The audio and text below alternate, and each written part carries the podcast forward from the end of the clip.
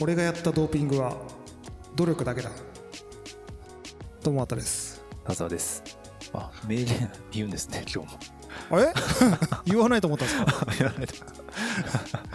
えっと最近ちょっとね死んじゃったんですけどマラドーナの名言です。あああそうなんですね。そうなんですよ、うん。まあ、僕は別にまあめっちゃバラマラドーナ世代じゃないんですけどまあもう本当サッカー大好きサッカー小僧なんでちょっとねあのリスペクトを込めてレストインピースということで、はいちょっとこの名言を引っ張ってきました。ただ今日の話題はもう全く関係ございません。この名言とは。えーっとこれは収録が12月の今ですね、えーっともうだいぶ後半の方なんですけども、去年ですね、あの我々の去年らへんの回でもやったんですけども、まあ、今年買ったそれぞれの一押しアイテムうん。みたいなねうん。ものをちょっと今年もうん。ご紹介できればなと思って、はいはい。まあ、シリーズ化そうですね。無事シリーズ化されました。ねこのこの企画。2020年版がまたねこうそうです。公開できるとはいいそうですね。なんです。はい。もう念願のうん。待望のシリーズなわけですけど いやでもあの回なんか結構聞かれてますよね。なんかねなんだかんだ。そうちょこちょこ。そうでもないかな。思い込んでるだけ。あの結構ね買ってよかったものの記事とか書いてる人って結構ねバズったりする記事多いですけど、はい。自分で喋ると自分ってやっぱそういうのを紹介するの向いてないなって思います 全然面白くないですよそんな卑屈な。いやいやいいなんでね人の買ってよかったものの話って面白いのかなって思いますね。自分で話すとこう面白くないなと思うけど。いやそれは自分だからじゃない。自分がだって自分は知ってるからさだから買ってよかったものが向いてる人と向いてない人いるんですよどういうこと？か えどういうこと？か 向いてる？ぱ向いてる向いてないってあるんですよやっほう。向いてなかった？ぱ僕は向いてないんですよね買うものが面白い人と面白くない人ってやっぱいるから。買うものが面白いって何なんだろうね、もうなんかもはやいや世の中は買うものが面白いか面白い人か面白くない人かですよ。ちょっとあのその買うものが面白いか面白くないかはちょっとこれ議論しましょう。これなんかそのそれな何が面白いかはちょっとね確かうん。に話してみたいですよなんか。うん。ちょっとじゃあ僕がこれこれから言うんで 面白いかどうかはちょっとジャッジはお願いしますけど、い。そんなハードル上げられたらもう大変ですよ。僕これから言うやつ。いやね結構ね今年は言ってもねあの僕にとってはもう非常に買い物が多い年だったんですよ。うん。なぜならこんな世の中だからなんです。あのもう要はその外出したりとかさお出かけしたりして出費をするっていうもうあのそういうなんていうんですかお金の使い方ができなくなっちゃったもんで、はい。もう楽しみといったらもう本当ネットショッピングでうん。何かを買って届くのを待つ、はいはい。もう本当シンプルですけどそういうそのサイクルを送っていたわけなんですね。う、ん。なのでもうダラダラダラダラダラダラネットショッピングして買いましたよたくさん本当に。はい。多分例年になくあれですねクレジットカードの額が多かったんでいやちゃんとやっぱ使ってたんだなっていうのをね感じたんですけどといった中でもう本当あまたある買い物の中で良かったものを5個ぐらいピックアップしてきましたと。はい。でねあの綿よとそんな買ってそれチョイスしたかみたいなやつもちょっともしかしたらあるんで。あー。そこチョイスしたかみたいな。散なんか々今ねそう。散々こうあげたけど、うん。っていうのもねあるんでちょっとその温かい目で聞いていただけると面白いか面白くないかはちょっと多田さんに判断お願いするね はい。でちょっとね早速えっ、と言っていければなと思うんですけど、えっ、とねまず一つ目なんですけどもえっ、とですねオリーブです。オリーブ。何何を言ってるかって感じでしょオリーブの木を買ったんです僕。あ木を？木を買ったんです。へえ。まあでもあの9号サイズ、まあ、いわゆるこうえっと大きさにすると、えー150センチ満たないぐらいなんでそんな大きくないんですけども僕ねあの今まであの観葉植物っていうの実はその避けてたんですよ。あの育てられないから。はいはいはい。であったとしてもそのなんていうんですかね。えっ、とこう愛着がこう湧かずに枯らしきっちゃうことが多かったりとか、投げサジを投げちゃうところがあったんで、まあ、ちょっとかわいそうだからちょっとあの買ってなかったところあったんですけどいや僕はやっぱねもう今年はもう本当ねあのもう僕はもう部屋での記憶しかないんですよ本当もうかなこれは同志としてね多分多田さん全く同じ あの体型を持ってらっしゃると思いますけど 出てないでしょお家からね。そうですね。うん、だからやっぱせめてうちの中だけはこう緑を感じたりとか、うん。その少しでもちょっと自然のものをちょっと周りに置いときたかったんですよね。ううん。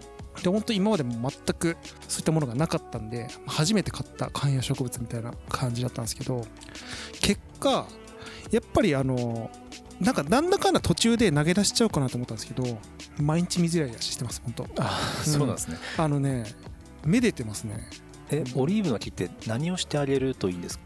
えっ、とね、あ、でも、本当ね、あの、基本的に手がかからない植物として有名なんですね、オリーブの木は。で、えっ、と、まあ、ちゃんと育ててあげれば、オリーブの実もなったりするんですけども、まあ、まずちょっと僕はまだそこまでは至ってなくて、で、お水をやるだけです。本当シンプルで。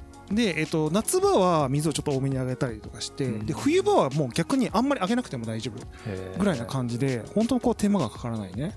で、まあ、まあ、とはいえでも、その、たまにこう、お日様に浴びさせて、うん。自分は浴びてないですけどオリーブは浴びさせてそう。でちゃんとやってたんですよね。したらやっぱ結構こう愛情というかやっぱなんか生き物に接してるような感覚に陥ってきてでそのまあうちはその子供がいるんですけどその子供がもうリビングで当然暴れたりとかするんですけどそのオリーブさんもリビングに置いてあって、でまあもうその的状況を迎えることもあるわけですよそのその暴れるからその。うんうんうん。なんか乱暴なことその刀のおもちゃとかを振り回したりするか はいはらもう枝が切られるんじゃないかみたいなことがしょっちゅう起こるんですけどだ僕は身を挺して守ってましたそれは、うん。あそう。やめろっつってそのここいつだけはやめてくれっつって。子供から守ってましたそのオリーブを、うん子供も守りますけどね普通ね。普通はね。普通はね。普通の親はそう。でちょっとあのまあそれぐらいこうあれなんですよ。なんですか今まで全くそういうことができなかった男がでねそのろくにダイエットも続かない男が その植物の水やりだけはちゃんと毎日やっておりますっていうね。ちょっとこれはねなんかいいこう習慣。あの葉っぱとかそういうのが生えてるんですか？生えてますね、へでもねあのざわざわ生えるタイプじゃないんですよ。結構こうなんていうの？もうちょろちょろ生えーてる感じでその手入れもね葉っぱがめっちゃ落ちたりとかもないしだからすごいやっぱねあの僕に合ってるんでしょうねオリーブの木みたいなのとかでもう僕ちょっとそのモコミシ的なねそのところもモコミシ的なそのなんていうんですかねあのい位置づけでやっていきたいみたいなところも あるんで今すごいすごい目で見てますよ今僕のこと。とんでもない目で見てますけどいやあの僕料理するからいやオリーブオイルすごい使うじゃないですか全然あの反応しないんですね、今回も。放送事故なみたいになってますよ、今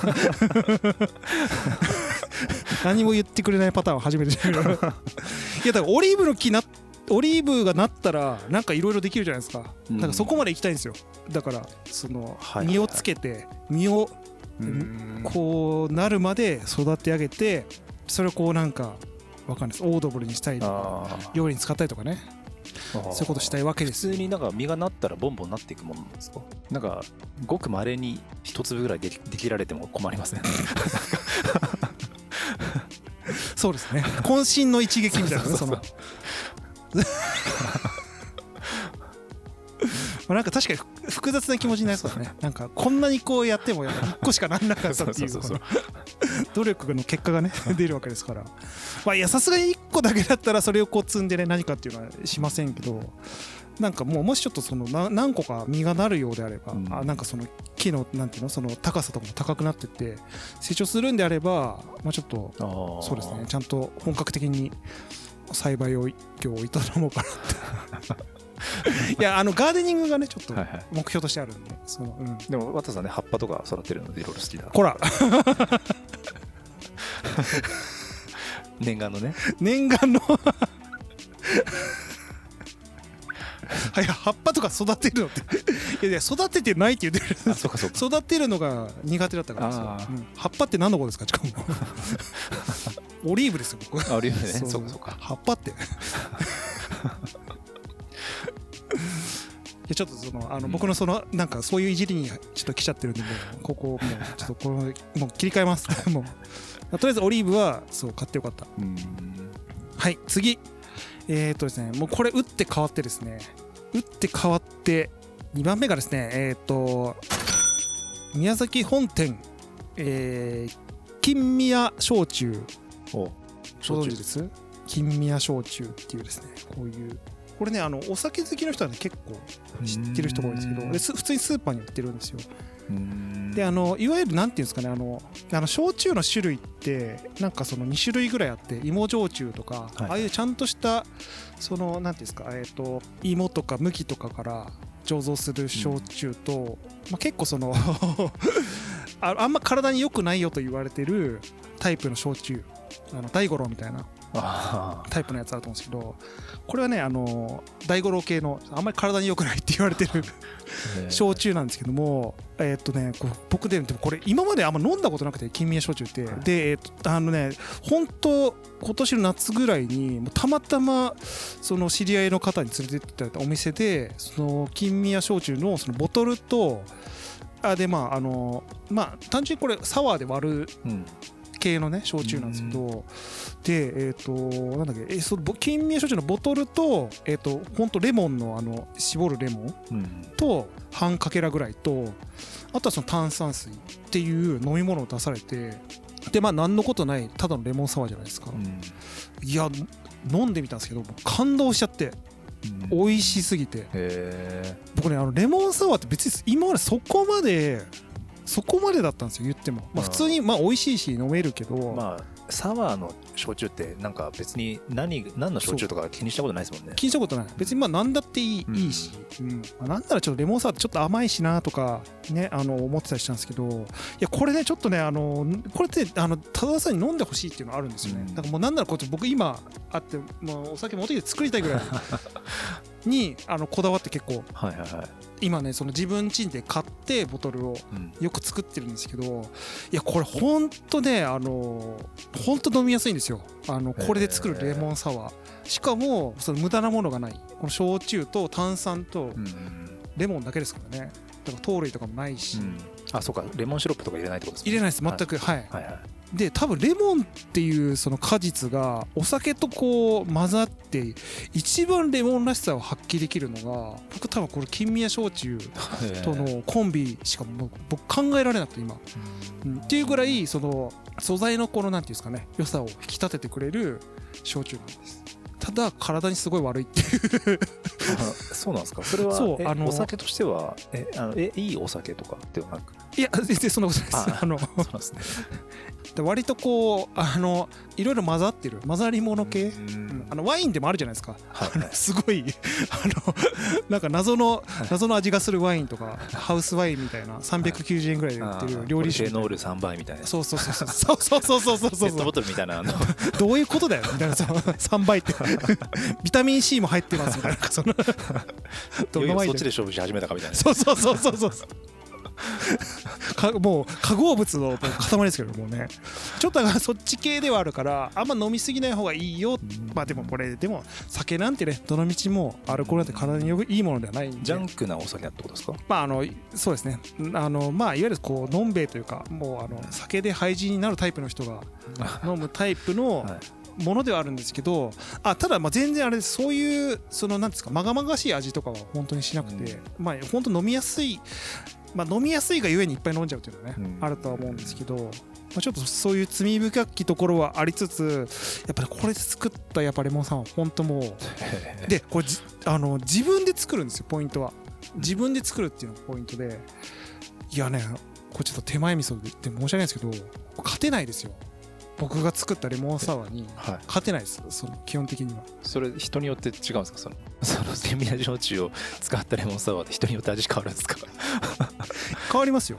いやなぜならあのあ僕でもねこれちゃんとその調べたんです。あの本当に美味しいお酒の作り方みたいな結構 YouTuber の方で紹介されてる方がいて、はいはいはい。だ氷を氷ってまああの氷あの買ってきた氷とかはいはい。当然まああの家でこう冷凍した氷なんて使わないですけど、うん。買ってきた氷とかを入れて単純に炭酸水とかで割っちゃダメなんですよ。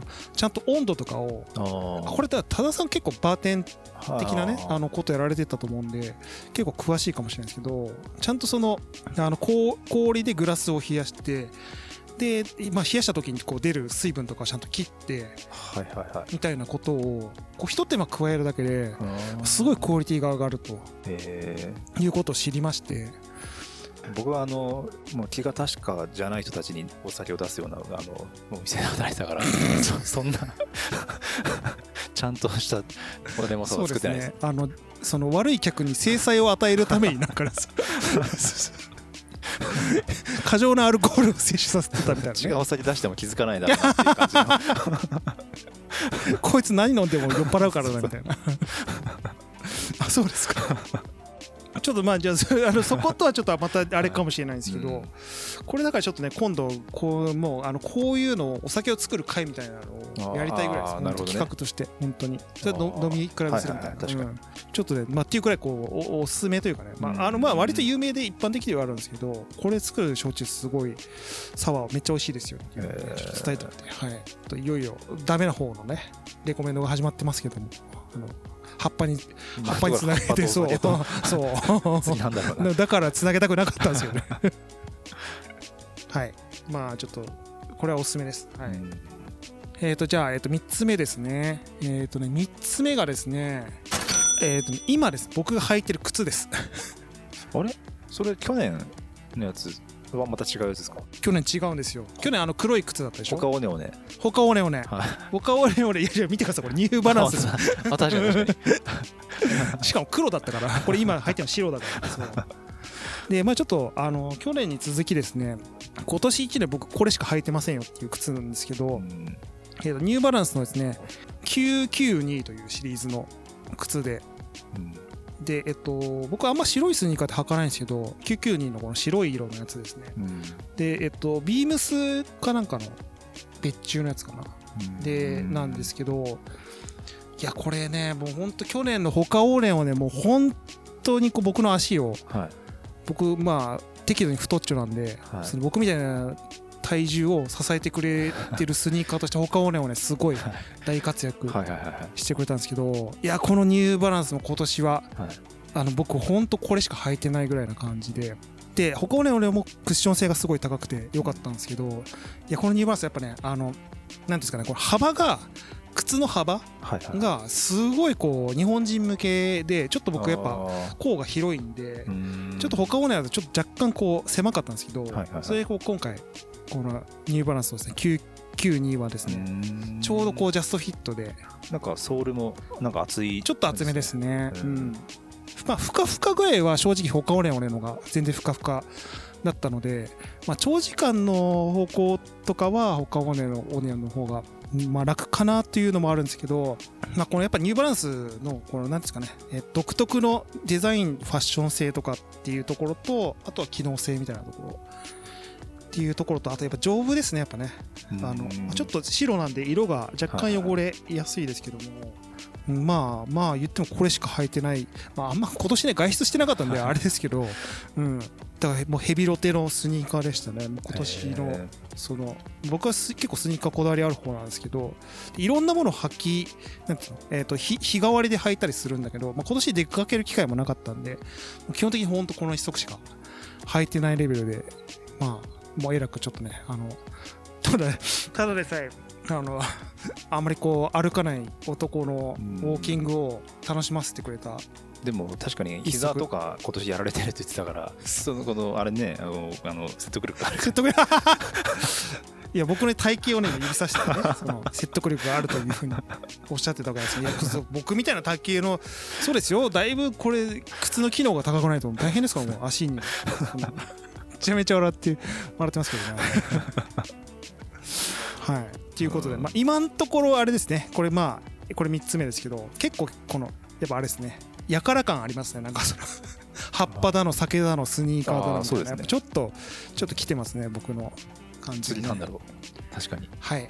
次がですね4つ目。はいはい。4つ目はですねこの部屋にあるものです。ああはい。ーはいはいはい iPhone12 です。いやいやそれ。それ僕がなんか特にいらなかったもん。めちゃめちゃいじいじり始める。いや僕はまだね相変わらず iPhone10 使ってるんで 使ってないんですけどあのすいません。ちょっと仕切り直して。4つ目がえーっと今この収録してる僕らのポッドキャストを収録してる機材で、うん。あの Zoom っていうメーカーのですね、えーポッドトラック P4 っていう、まあ、レコーダーですね。ボイスレコーダー、うん。でこれはですね、えー、と今年の、えー、と8月あ、えー9月ぐらいかな。うん。まあ、それまでこう、あのー多田さんがこう用意してくれてたあのローランドのね、そうゴーミキサーっていう、うん。まあ、あれはあれでめちゃめちゃコンパクトですっごい使い勝手がいいね。ただまあ録音ができるって感じですよねスマホに。そうですね、うん。まあ、ただあの LINE の切り替えというかその2人の声のそのなんですかチャンネルがこう分けられなかったんで、うん。まあ、ちょっとこれを機に、まあ、あの音源とかも音質結構いろいろ上げていきたいよねとか、まああの声のさバランスとかさ、はいはい。はいやっぱ LINE 分けてちゃんと割り振りたいよねみたいな話しててでまああのいい機会なんで買おうかなっていうところを思ってたらちょうど何でしたっけ、えっと、 Rebuild さん、はいはいはい。まあ、 Rebuild っていうねもう大変有名な、あのエンジニアさん向けのコンテンツを提供している番組があられるんですけど Rebuild の、えっと、あの方はお名前なんでしたっけ？宮川さん。宮川さん、はい、ごめんなさい、えっと宮川さんが、えっとツイッターですあのあのとうとうポッドキャスト専用のレコーダー出たとつってツイートされててでもう僕それ飛びついて見て。であのまあ結構 ZOOM 社はもう今までね過去なもう何個もこういうボイスレコーダーみたいなので、うん。あのもういくつも作ってるんですけどいわゆるポッドキャストのライブ配信とかポッドキャストのレコーディングに最適化されてる機械っていうのは、まあ、今回が初めてだったらしくて、うんでまああのまあ、特徴としてはそうですね。一応こう4チャンネルぐらいでその声の入力ができるっていう、まあ、これはまああんまり今までの機種でもねこういうものあったと思うんですけど結構 Bluetooth 接続でまだね僕らやったことないんですけど Bluetooth 接続で電話で例えばその電話で呼んだゲストとかの声を Bluetooth 経由であのレコーディングできたりとか,、だそういうチャンネルを用意されてたりとかあとはそのなんていうんですか？こうサウンドパッドっていう機能があってですねこれもちょっとあの僕らは使ってないんですけどあのポン出しでこう音がこういろいろ出せたりとか例えばその CM 入る時の今日の Q みたいなことができたりとかいろいろこうドドンっていう音が出せたりとか番組中にっていう機能がついてたりしててまあ割と結構ライブ配信とかにも向いてる機械なのかなっていう。まああと何よりね軽いんですよね。持ち運びがしやすい。そう。見た目重そうに見えるんですけどね。あでしょ、うん。でもこれあのオールプラスチックなんで。であの今までのあのズームのやつってすっごい金属が多かったんですよ、うん。であのなんでしたっけ？えっ、とちょっと名前忘れちゃいましたけどこれのちょっと上位互換のそのレコーダーでうん。結構高いやつがあるんですけどあれとかすっごい重重くてうん。ちょっと持ち運びしづらいなっていう感じがあるんですけどこのポットトラック P4 はですね非常に軽い。多分 300g ぐらいなのかな？その300まだその財布より小さいですよ。ここ いや下に置いてるから別にもう完全にいやいや本当だ そしたらもしかしたら財布より軽いかもしれない。砂利線入ってる時めちゃめちゃ重いから僕の財布。テレホンカードも入ってる。ででいや加藤玲子電話がいやでもそう、まあ、今本当ねあのこれちょっと見せられなくて申し訳ないんですけど本当この長財布よりも小さいんですよね、うん。このレコーダーさんは、やっぱ軽いし。であとはそうですね。多分いろんな使い方できるんですよね。本当パソコンににつなげばオーディオインターフェースとしても使えるしうんとか、まあ、多分用途はたくさんあるので、うん、でだいぶねこれを導入したことでこういろいろこう音の調整とかもあのゴーミさんもめっちゃ良かったんですけどあの、まあ、LINE で分かれていろいろ音音の調整ができるようになったりとかうん。僕らもこう音にこだわる方に行けたところもあったんで、まあ、結構いやめっちゃ活躍してるんですねそう考えるとね。なんか。そうですね確かに。だいぶ。でね、こまあ、値段も言っても2万円ちょっとぐらいなんで、まあ、大体結構そのやっぱりオーディオインターフェースとかちょっと高いさっき言った上位互換のレコーダーとかだと、まあ結構全然3万4万いっちゃったりする。んで、あまあその中でもリーズナブルなね金額っていうことでもしちょっとこれからポッドキャストやられる方とかには結構おすすめできるエントリー向けのツールなのかなと、はい、マイク4本入りますしね。マイク4本あるこれすごいですよ。4チャンネルで。しかもプラス1チャンネルぐらいで外部の Bluetooth がつなげるんだっけ最大5人ぐらいできるんじゃない？かなっていう感じですけどね、うん、僕らもねいいつか そういう機会があと2人まで増えられる増やせるってことですよ、うちのバンドは。そうそう今デュオだけどね。そう今デュオです完全に。そう2席ありますね。まあっていう感じでちょっとはいこれいやよかった。いい買い物しました僕本当ね、うん、よかった。ここでようやく僕今やから感がだいぶインテリジェンスな葉っぱと酒とパッションと、はい、はいまだ音楽まだやからですよ、ね、音楽で切り込んできましたね。音楽で切り込んで、ね、むしろ音楽の要素として葉っぱと酒とファあのファッションがある。結果最終的にモテたいみたいな。そうかこれ音楽の切り口できたか。そうか。確かにまあそのそういう要素で用途でも使えるから、うん、まあ確かにそうな。じゃじゃあまあまあまあここまでやからだね、うん、うん、はいじゃあ、えー、と次がですね、えー、といよいよ最後ですね。最後のレコメンドアイテム、はい、もうこれはねもうダントツです。はい。ダントツでもうこれしか考えられないっていうやつなんですけど最後がえっ、ー、と無印良品のですね、えー、豆から引けるコーヒーメーカーですね。はいはいはいはい。これね、でもね、ちょっと前に番組でこう話しちゃってるんで、なんかね、言ってましたよね。そうそうそう無印なんですね。無印良品のやつ無印良品のやつなんですよ。で、それを今日は持ってきていただいてるってことですえっ、と、実はですね、このカバンの中持ってきてどうすんのよみたいなここで引く豆をでもねあのねコーヒーメーカーね超うるさいんだよね音。豆引く時。もうあの子供があの寝て寝てる子供が飛び起きるぐらいうるさい。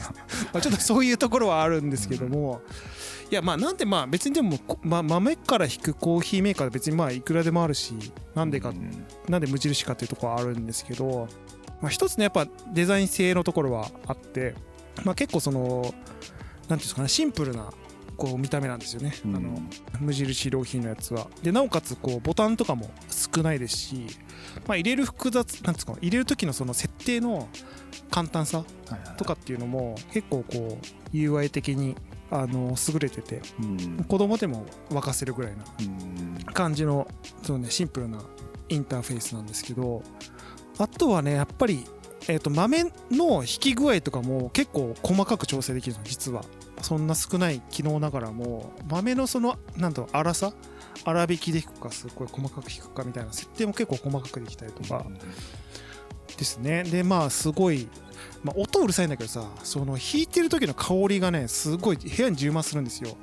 うん、でまああの僕はもうもう先ほどからもずっと言ってます通りうちでしか生きてきてないんでこの1年。もうちょっとでもねやっぱ QOL というか、うん、で朝やっぱ入れるコーヒーを飲んででそれがこう仕事始まる合図なんですね、うん、僕の中では。これ田澤さんも結構近いもしかしたら近いところあるのかもしれない、ね、そう、はい、その一発がないともう僕もう今仕事が始められないぐらいに、まあ、結構強烈に依存してるところはあるんですけど。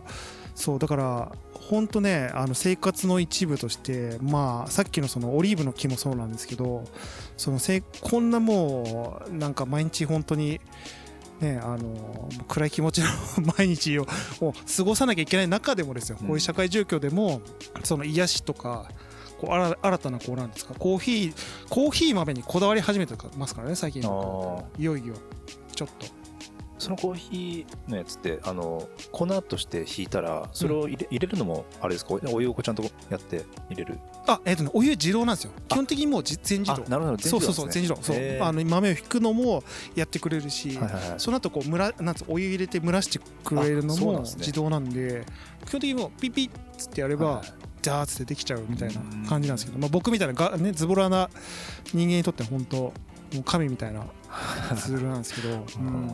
まあ、あと余計な機能ないんで本当コーヒーはあうん。のシンプルなコーヒーを沸かすっていうねコーヒーメーカーで、うん、いやなのでちょっと新たなこう生活の楽しみを与えてもらえていやコーヒーっていうのが結構生活の一部の人っているじゃないですか。多田さんなんてもう本当多分もう1日にだって250杯ぐらいね飲むって聞いてますんで。僕はインスタントコーヒーを2リットルぐらい飲みます割と結構リアルリアルなトーン。なんですよリアルに飲みすぎてるトーン。な2リットルはやばいけど。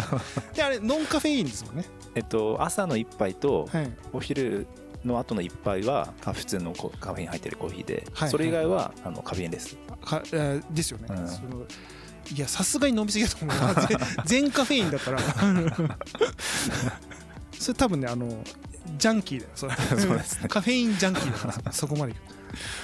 まあだからまあだだからノンカフェインのやつね切り替えてやるとより健康的なのかな僕はあの朝と昼なんですよ。うん。そのコーヒータイムが。で夜はあんまり飲まなかったりするんで。うん。だコーヒーのためにちょっと休憩取ったりとかするっていうねぶ風習風習慣ができたりとか。うん。いやなんかいいなと思って今まで全然こう通ってこなかったあそのねあのカテゴリーですけど、ーいつもだってね和田さんは会社ではねなんか高い水炭酸水とかこれ見よがしに飲んでましたもんね。そうですねあのえっ、とナチュラルローソンで売ってるそうなんかゲロルシュタイナーみたいな。そうそう170円ぐらいの水を昼に飲んででまあ帰りにマックシェイクを飲んで っていう毎日を僕は過ごしたんですけど。そ う人のね見えるところでは。そう健康志向でしたけどね、うん。でみんながねお昼出てる間もね一人でデスクでね。あそうそう。そうあそう水だけですよ基本的にそう。基本的にそうですよね。あの会社で口にするのって僕水だけでしたもんね。そうそうそうう。ん。まあ、帰りはマックシェイクを飲みますけどしっかり。1日1マックしシェイク。これボケじゃなくて本当の話だから面白いですうんそうなんですよ。これリアリアルな依存なんでこれ、うん、実際ねこの本当ねあの実際この笑えない話なのかもしれな い僕の体型の理由そこだったりしたからね本当にいやだからまあ今はその逆にそのコーヒーをねこう気軽に飲めるようになったんで。あでまあまあ良くも悪くもコーヒーに依存しなんていうの？そのマックシェイクの代わりにうん。コーヒーに依存できてるところもあると思うんで、うん。うん。まあいいんじゃないかなっていうねそういう意味でも。うん。うん。全然体重は減ってないですよねその割に何他ちょっと何が原因 なのか。何か原因なのかも 今すごい顔してましたよ今すごい顔してた本当に。あのもうお見せできない。なんか本当ねあの悔しいね。すごい顔してた。もうすとんでもない人の見下し方の目をしてましたからね今ね。何を？何が原因か分かんない。ちゃちゃんちゃらおかしいわみたいな。と思うんでもう。はい。という感じでですね。以上5品あ今年のはい。まあうーんなんかもっといっぱい買ったような気したんですけど意外にこんなもんだなっていう、うん、でもう僕もうこれ以上出ないんですよ。今年。あんな買ったのにこれ以外に出ないんですよ。本当。他にこれ良かったなっていうのが、だからあのねえりすぐりですよ。言ったら、うん、去年はねドラクエとか入ってました。ド ドラクエ入ってったね。そういや僕ドラクエとかあとあの歯ブラシ立てとかね。あ言ってたね、うん。無地でもそれも無印良品だと考えてたね。あ言ってた言ってた。あと椅子とか。そうそう。うん言ってた。うん。なんか調子乗ってんななんか考えてみてなんか。調子乗ってるしなんかなんだろうな。薄っぺらいけど、うん。うんなるほどね。今年はだから結構その生活に根付くなんていうんですかね。あこあう一緒にこう空間を、はいはいはその空間を楽しむみたいなものが多かったのかなっていう気はしますけどね。ううんん。まあそんな感じでねちょっとまたあのリンクとかははい。はいちょっと載せられればなと思うのでもし興味があったらご覧いただければ。なはいはい。はい、ということでこの後は多田さんの、えーとあはいはいはい。今年買ったものにね、えー、と回を分けてバトンタッチできればなと思いますんで、はいちょっと僕は今年はこんな感じでした。ところで、はい、お役に立てたら幸いでございます。面白かったです。今すごいでもあれですよ。顔はバカにしました。その それは僕が選んだものじゃなくて僕の話してたことに対して言ってた気がします。その葉っぱだのやれや痩せられない理由がどうだのみたいな。だから面白かったです。あよかった。いはい、や結果面白かったのはよかったです、うん。はい、だから体張ってねやっぱシャツ体張って。